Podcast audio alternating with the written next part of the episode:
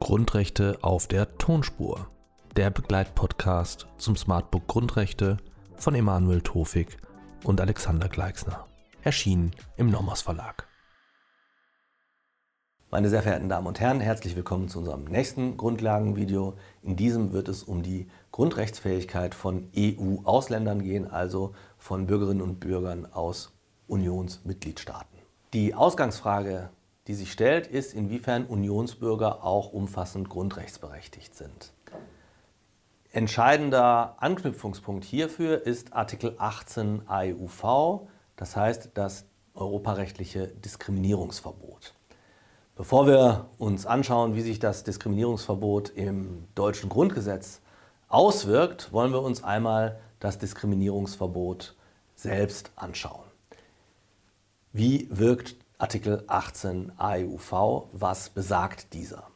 Zunächst einmal sind vom persönlichen Anwendungsbereich umfasst als Berechtigte alle Unionsbürger und juristischen Personen mit Sitz in der EU. Verpflichtete sind die Mitgliedstaaten und die Unionsorgane. Das ist unstreitig.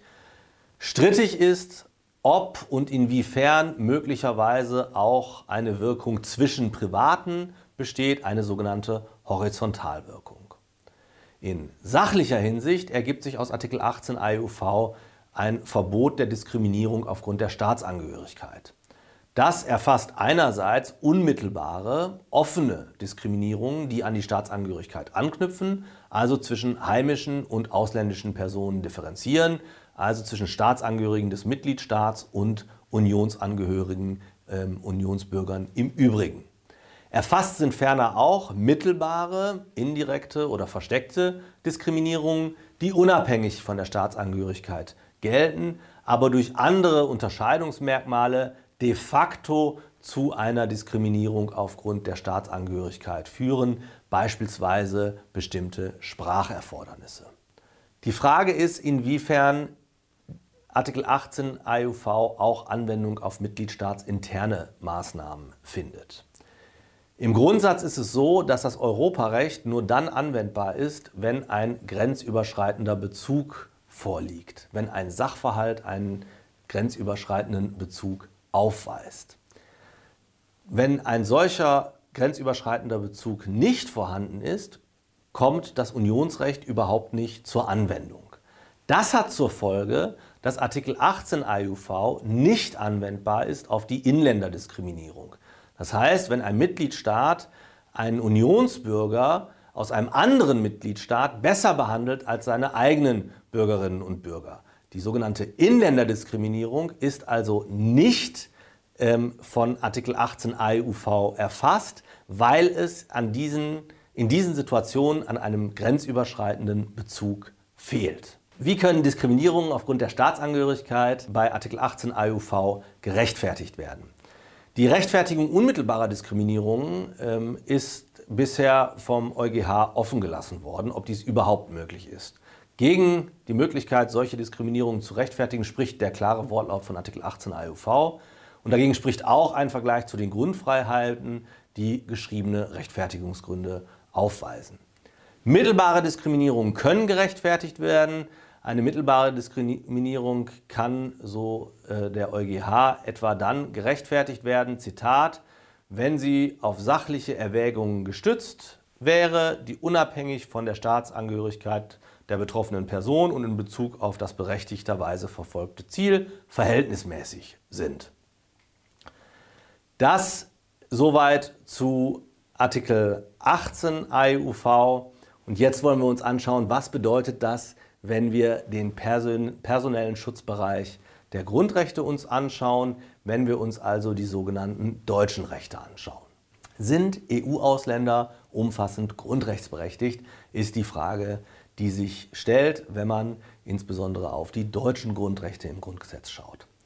Das Problem ist hier, dass wir in Artikel 18 AEUV ein umfassendes Diskriminierungsverbot lesen. Danach ist es verboten, andere EU-Bürger aufgrund ihrer Staatsangehörigkeit schlechter zu stellen als die eigenen Staatsangehörigen. Folge, die EU-Bürger, Unionsbürger müssen europarechtlich unter anderem denselben Grundrechtsschutz genießen wie Deutsche. Dies kann nun auf unterschiedliche Art und Weise erreicht werden. Es gibt hauptsächlich zwei Perspektiven darauf. Die eine Auffassung sagt, der Schutz von EU-Ausländern erfolge über das Auffanggrundrecht des Artikel 2 Absatz 1 Grundgesetz, in denen dann allerdings die Dogmatik und die spezifischen Schutzstandards der anderen Grundrechte hineinzulesen seien. Ja, das heißt, an dieser Stelle wird die gesamte Dogmatik des spezifischen deutschen Grundrechts, beispielsweise Artikel 8 Absatz 1 Grundgesetz, mit hineingelesen. Die andere ähm, Auffassung äh, hält es für vorzugswürdig, eine europarechtskonforme Auslegung der Verfassung vorzunehmen. Sie argumentiert mit dem Anwendungsvorrang des Europarechts und sagt, Deutsche im Sinne der deutschen Grundrechte, eben beispielsweise im Sinne von Artikel 8 Absatz 1 Grundgesetz, meine deutsche und andere EU-Bürger, wenn man es im Lichte von Artikel 18 AEUV auslege. Meines Erachtens ist diese äh, Auffassung vorzugswürdig, weil sie pragmatischer ist, ähm, das ganze Grundrecht in Artikel 2 Absatz 1 hineinzulesen, inklusive der Gesetzesvorbehalte und der gesamten Dogmatik scheint mir etwas unnatürlich. Es scheint mir naheliegender, das Wort Deutsche dann eben einfach weiter auszulegen im Sinne von Artikel 18 AEUV und hier zu einer europarechtskonformen äh, Auslegung zu kommen, die dann letztlich dazu führt, dass wir ähm, äh, das Grundrecht lesen müssen wie alle Unionsbürger haben das Recht sind auch juristische Personen aus dem EU-Ausland grundrechtsberechtigt? Nach dem Vorgesagten liegt die Antwort relativ nahe, relativ auf der Hand.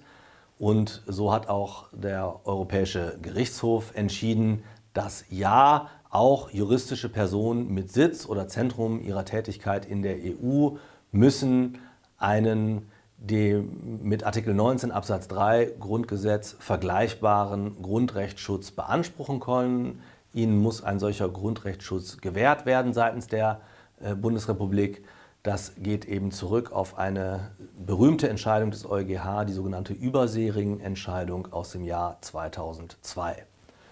Es kommt dadurch dem Bundesverfassungsgericht zufolge zu einer Anwendungserweiterung von Artikel 19 Absatz 3 durch unionsrechtskonforme Auslegung ähm, insbesondere äh, mit Blick auf das unionsrechtliche Inländergleichbehandlungsgebot.